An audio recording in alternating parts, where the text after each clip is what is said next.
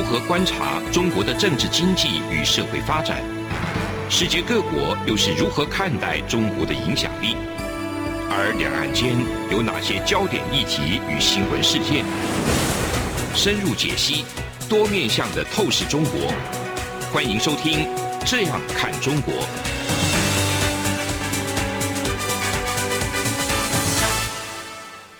各位听众，大家好，这里是中央广播电台台湾之音。您现在收听的节目是《这样看中国》，我是主持人陈冠廷。今天非常荣幸邀请到台湾欧盟论坛召集人，也是台师大欧洲文化与观光研究所兼任教授张台林老师。张台林教授今天要跟我们来分享一下关于法国大选后法国、中国与台湾关系的展望。今天非常荣幸邀请到老师，老师您要不要先跟听众们打声招呼？主持人还有各位听众，大家好，谢谢张老师。老师，最近啊，这个第一轮的法国总统大选刚选完，马克宏总统是拿到了二十七点八四 percent，然后勒鹏是二十三点一五，梅洛雄是二十一点九五 percent。那当然要前两名才能够进入第二场选举，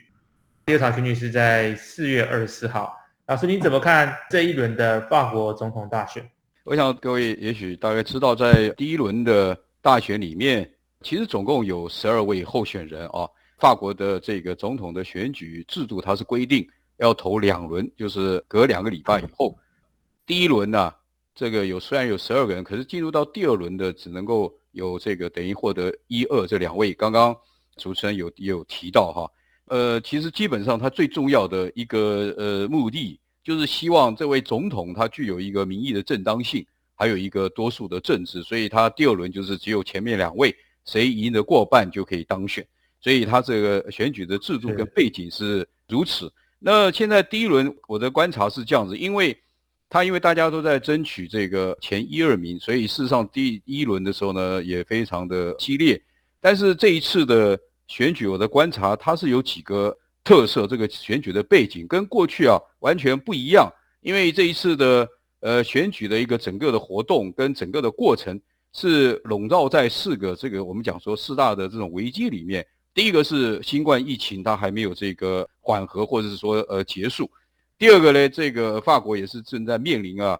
经济的问题，特别是购买力还有物价上涨的这样的一个严重的问题。第三个呢，就是有关治安还有移民的这样一个问题，特别是面对呃未来的移民难民，还有这个伊斯兰的这种宗教啊，在法国融合的问题。那么第四个这个危机就是乌俄战争的背景。我们看这次的选举可以说是在这样子的一个情况之下在进行啊。那因为这样的进行，其实基本上呢，就是不是那么正常，特别是。呃，因为法国总统马克宏他又担任这个欧盟理事会的轮值主席，那么他在这种情况之下，等于说是呃很多危机，那他就很自然在第一线时常出现，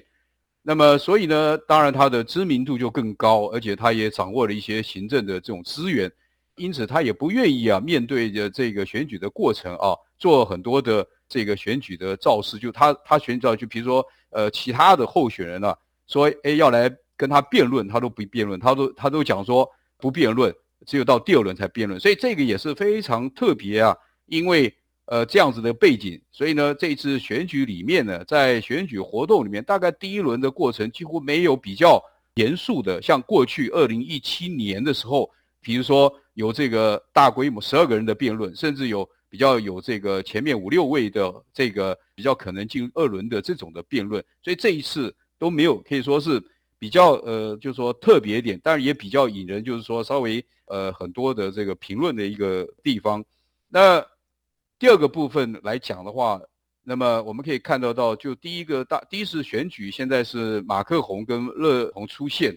这个勒鹏出现呢，他跟第三名这个梅隆雄啊，可以说是差距一点点。所以我们看到这两天呢。这个法国其实并不是很平静，有特特别是支持梅隆雄的这些年轻人，还有年轻的学生呢，有做一些这个示威，还有抗议，因为他们觉得感觉选举这个太不公平，或者说觉得这个结果太令人失望，因为他们没有想到梅隆雄不能够进入到第二轮去啊，所以这个也是这一次在选举的选举结果以后，那么这一直到这几天所发生比较值得关注的事情。那至于说在第一轮这样一个选举里面呢，还可以值得有以下几点的观察哦。第一个就是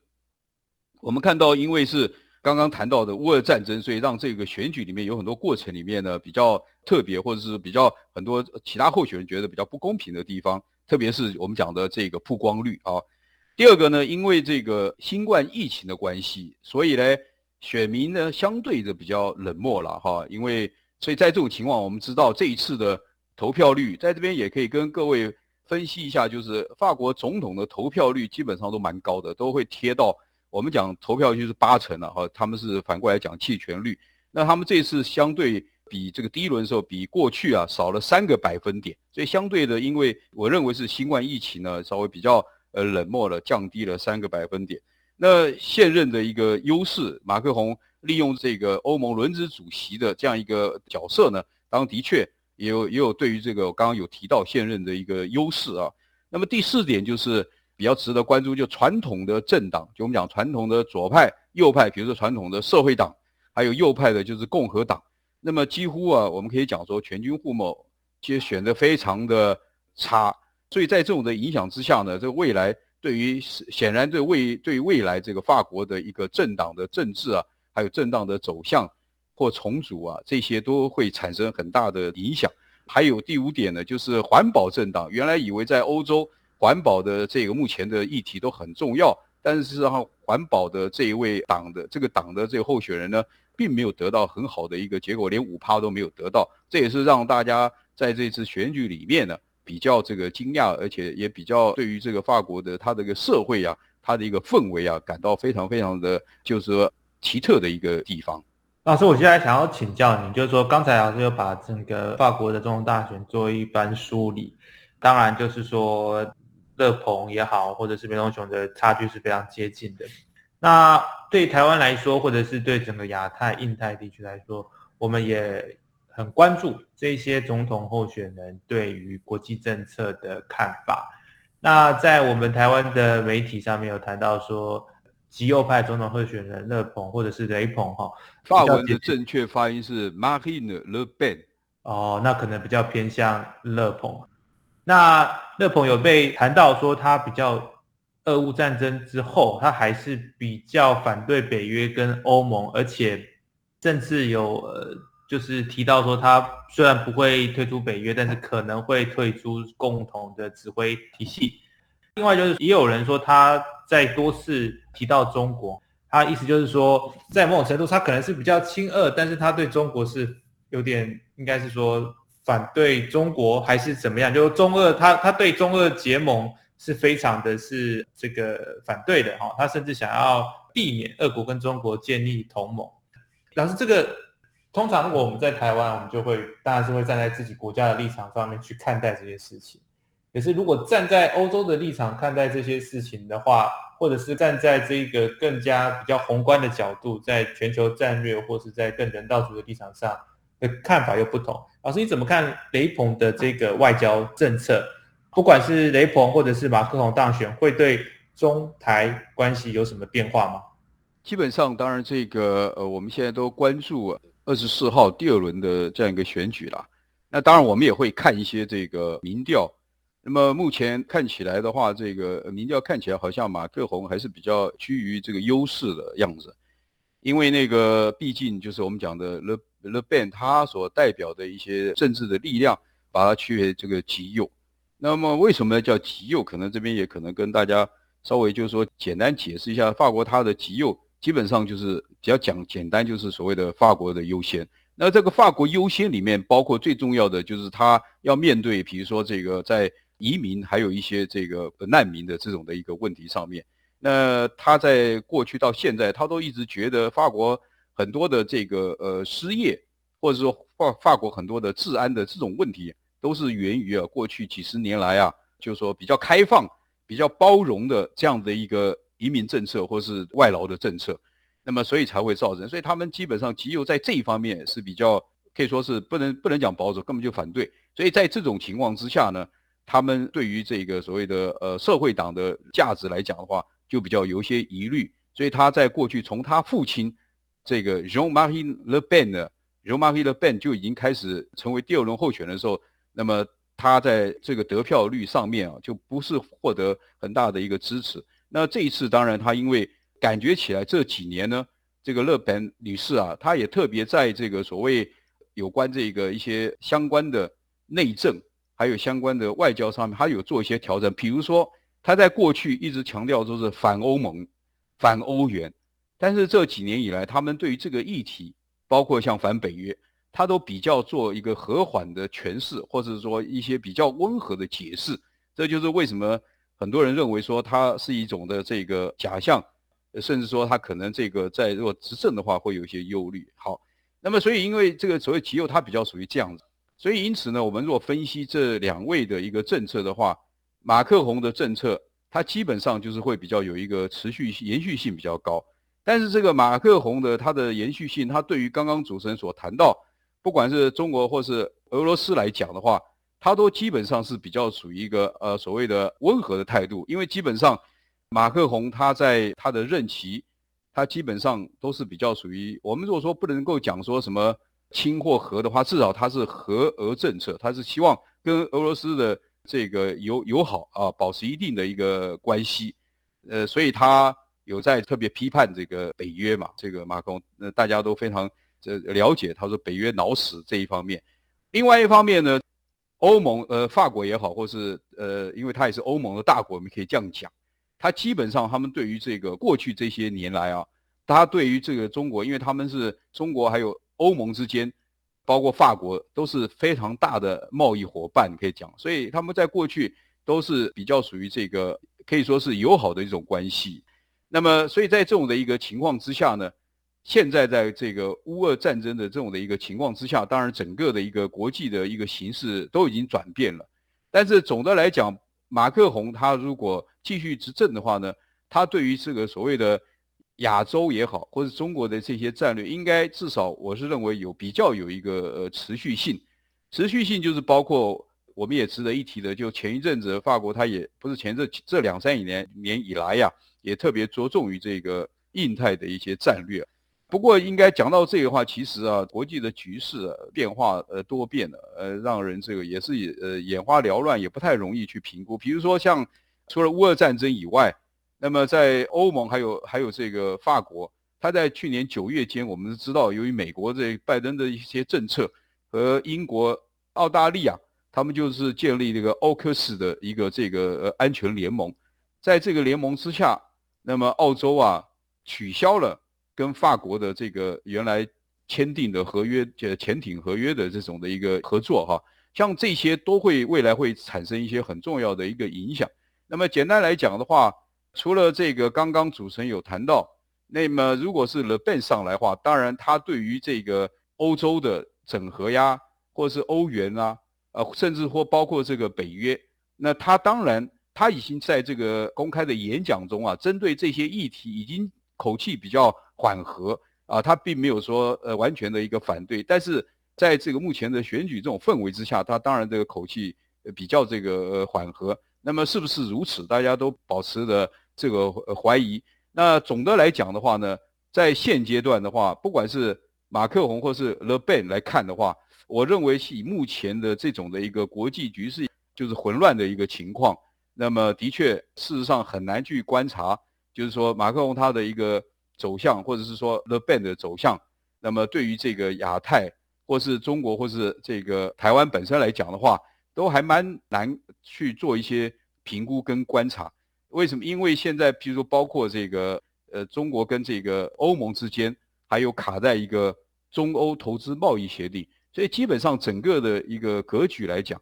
对于法国也好，跟俄罗斯，或包括欧盟跟俄罗斯，甚至法国跟中国，或或法国跟这个欧盟跟中国，它的目前情况都有都有很多不确定的因素。但是呢，基本上来讲，对于台湾来讲，因为我们知道，我们台湾基本上是。坚定啊，这民主自由的价值，还有一些人权的这种的一些的价值。那么法国也好，或是欧盟也好，那么都这几年都对我们不论是在这个经济上面，或是呃民主政治的发展，都很多的这个肯定。在在这方面的话呢，我们也看到欧洲国家或是法国也跟我们有很多的这种的一个合作。所以，也许我想在未来，在不论是两谁当选，他们在这个很多我们讲的民主价值跟这个经济合作的这些议题啊，应该都会持续的这个跟我们台湾发展。那至于说对于中国或者是说俄罗斯的话，可能还是需要我刚刚谈的一些的因素，呃，还需要观察。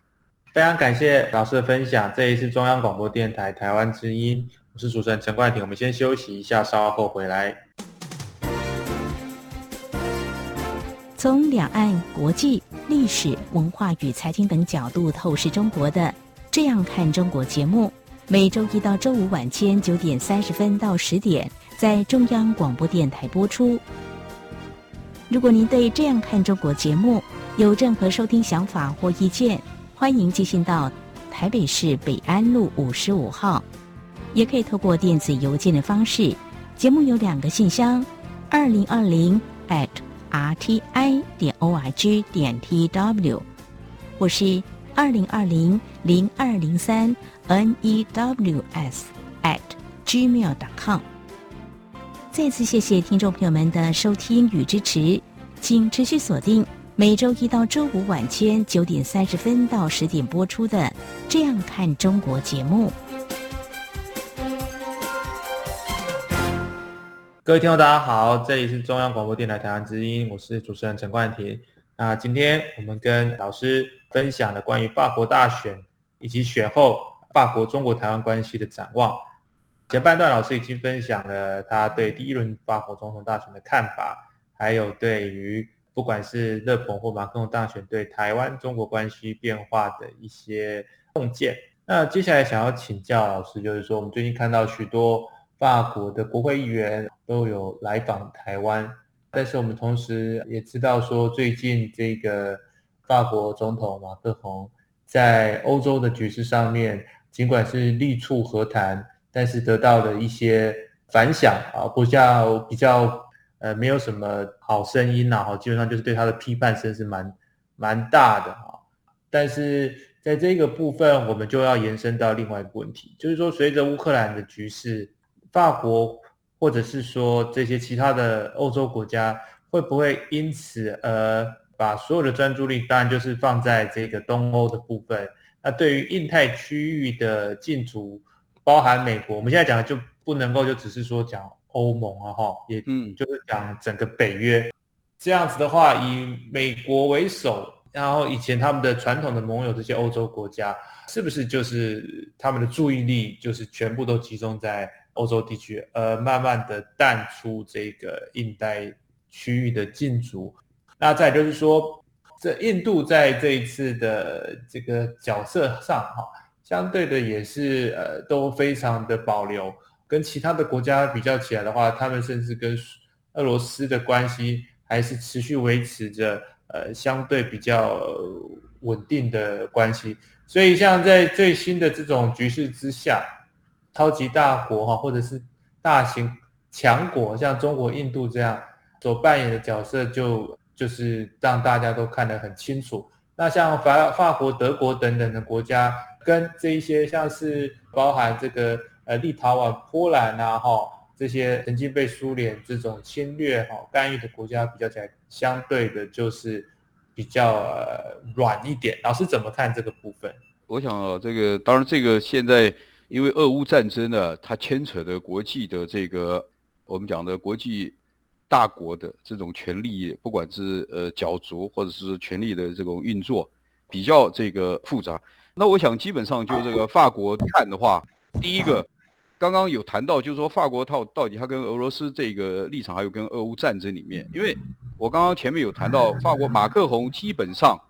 他是对于这个俄罗斯比较希望能够比较一个合作友好的一个态度啊，友好态。当然，这个跟法国第五共和以来戴高乐的这个外交政策是有息息相关的啊，是法国向来是，所以我们看到。当然，它有它的优势，所以我们看得到，在这个俄乌战争之前，或是在现在的战争之中，那么马克宏他都一直扮演着一个所谓调停者的角色，也蛮重要。而且呢，我们也知道，大家都知道，普京有时候只能接受几个人去跟他调停，所以这就是马克龙优势。但是发展到现在，像这个这两天我们看到乌克兰总统泽连斯基在强调这个种族残害呀，或者是这种议题的时候呢，那么呃，我们看到这个马克龙总统他也就比较保守了，所以看得出来，马克龙法国他基本上对于这个俄罗斯或者说在这个俄乌战争里面。他还是希望比较采取一个所谓的，就是说中介者，然后呢调停者的一个角色，所以他不愿意把话呢说的太死或太满，就是像那个美国拜登总统一样。所以这些的这种的一个，我们讲说一个模糊空间，或者说他自己有的自己的自自己的一些路，也可以这样讲的话，的确让我们有时候会比较看不太清楚。也许他们欧洲人有他们的一些的考虑，就像德国在。制裁这个俄罗斯的时候呢，第一时间，那么德国政府他也会有有一些考虑，所以这一点的话，就是我们现在来看是比较不是那么的清楚。那么刚刚谈到，譬如说像法国或是欧盟，它跟中国的之间面对这个俄罗斯的关系，他们其实也是非常非常的呃矛盾。一方面，他们不愿意看到这个所谓的中国或俄俄罗斯的这种联手，当然一样。但是另外一方面呢，俄罗斯跟中国又是都是他们的一些最大贸易的伙伴，所以从这个角度来看的话，他们也让他们就是说比较困难。不过从俄乌战争目前发展到现在，可以看得出来，美国的角色还是蛮重要的。因为美国在提出来的一些重大的一些制裁或重大的一些的政策，那么事实上欧洲人他还是就说这个比较能够接受，而且也跟随着美国的这个角色。所以这就是可以看得出来，就是说欧洲未来。俄乌战争里面，对于欧洲或法国在未来，他的这个印太刚主持讲的，我认为法国也好或欧盟也好，在这样子一个俄乌战争的这种氛围之下，他们基本上来讲的话，可能会对印太的这种的一个战略会采取比较保守的作为，因为他没有办法，没有办法，就是说这个有这么多的资源，有这么多的余力啊，来兼顾到很多的地方。我想这个可能就是应该会。在至少中短期，只要俄乌战争还在持续的时候呢，他并没有办法去这个考虑到，因为像现在在欧洲人还正在面对俄罗斯会不会动用核武的问题，包括像这个呃欧洲人是非常紧张的，比利时甚至他们都已经向这个老百姓发放这个所谓的防这个辐射的这种的安全的这种药片，也就是说他们是非常紧张，所以在这种的一个情况之下呢。欧洲，我认为就是法国来选举，不管是马克宏继续当选，或者是这个勒贝要当选的话，他们第一时间可能都会面临到这种的问题了，就是如何的这个处理啊，自己欧盟本身它的一个所谓的能量，包括经济的能量，我们看到能源这些问题，欧洲人都已经焦头烂额了，何况还有其他的一些的问题。非常感谢老师的分享。其实这样子听起来，整个世界局势确实是变得更加的错综复杂了。特别是在这种战争爆发之后，想要和谈的，或者是想要这个力抗俄罗斯的，用用尽各种手段提供资源给呃乌克兰，让他们能够继续对抗俄罗斯的这种声音，特别是在中东欧也是非常的得到很多正面的回响。可是同一方面，德国与法国作为欧盟的两个主要，应该说是最重要的国家啊，他们的表现确实也是跟一些欧盟内部的国家的这些会员国们也有一些不同的做法。所以，其实整个欧洲，包含英国、法国、德国，还有这些中东国家，立陶宛、拉脱维亚、这个斯洛伐克啊，甚至是这个匈牙利。各自都有各自不同的这个走法，所以要团结欧洲来面对俄罗斯这个威胁，我想是未来不管是谁当选法国总统的一个最重要的挑战。因为这个内部的分歧是需要花费很多时间去讨论的，特别是老师刚才也谈到说，包含贸易又能源的问题等等，那当然这些都是要呃这个让欧洲的各个领导坐下来谈。因为毕竟他们只有团结一致，才能够面对这种集权国家的挑战。所以面对这种挑战，其实真的不是一帆风顺的。特别是乌克兰独自一个国家，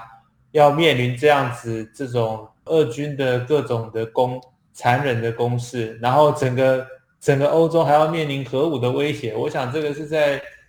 呃，老师应该是十几年前很难想象吧？这个这这十年的变化实在是太大了，一下子有新冠啊疫情，然后接下来又有这种乌克兰的局势不断的升级到这种状况，这确实是令人感到呃十分的痛心难过。所以这就是为什么我们现在看到这个欧洲人对于普京，对他来讲的话，也是一种非常矛盾的情节，因为大家都讲说，呃，这个冷战以后。还有二零零八年的这个乔治亚，还有乌克兰加入北约，乃至于二零一四年克里米亚被俄罗斯这个并吞，可以这样讲。那么欧洲人现在和像德法刚刚主任讲，就是被批判说太软弱了。可是以现在的眼光来看，有些欧洲人就在分析说，他们也没有办法，就是说呃当时的时空呃预测到如今天这么的一个一个严重的呃这种的后果。另外呢，在欧洲还有现在目前的一个氛围是，就是在讲说，呃，当然乌克兰它是非常的处境非常的困难。不过欧洲人现在比较这个呃困惑，就是除了刚刚主持人讲的内部的这种的分歧之外呢，还有他们对于这个如何因应美国的一些的策略也很困难。因为比如说你要协调，你要调停，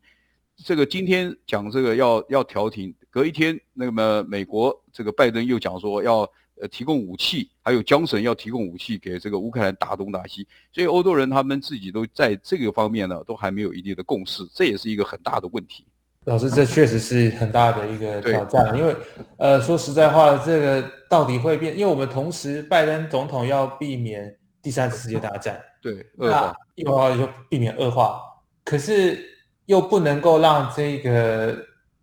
直接对抗集权国家的人这样子。孤独的啊面对，因为他们毕竟除了国家利益之外，他们还有价值观的利益，所以这个国家是有很多不同的面向的啊。所以当有人就是在批判说这个美国啊为什么要这个提供武器让人家去作战的时候，又必须要思考到说，因为绥靖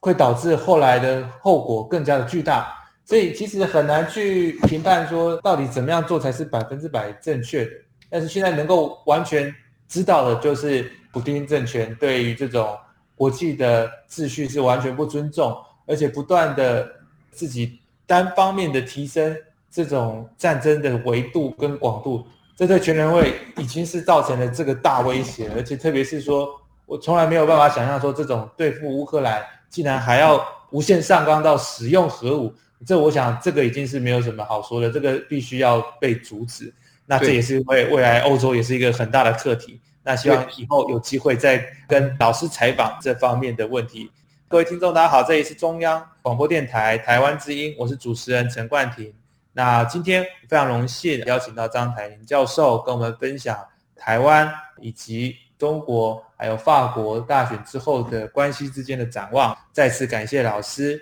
我们下周再见，谢谢。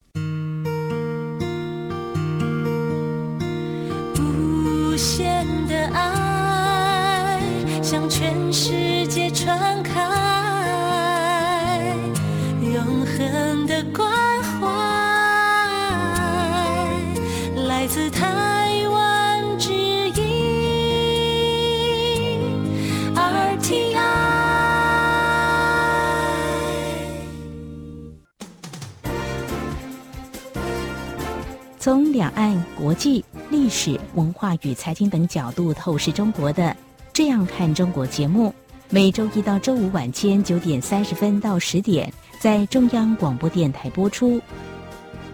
如果您对《这样看中国》节目有任何收听想法或意见，欢迎寄信到台北市北安路五十五号，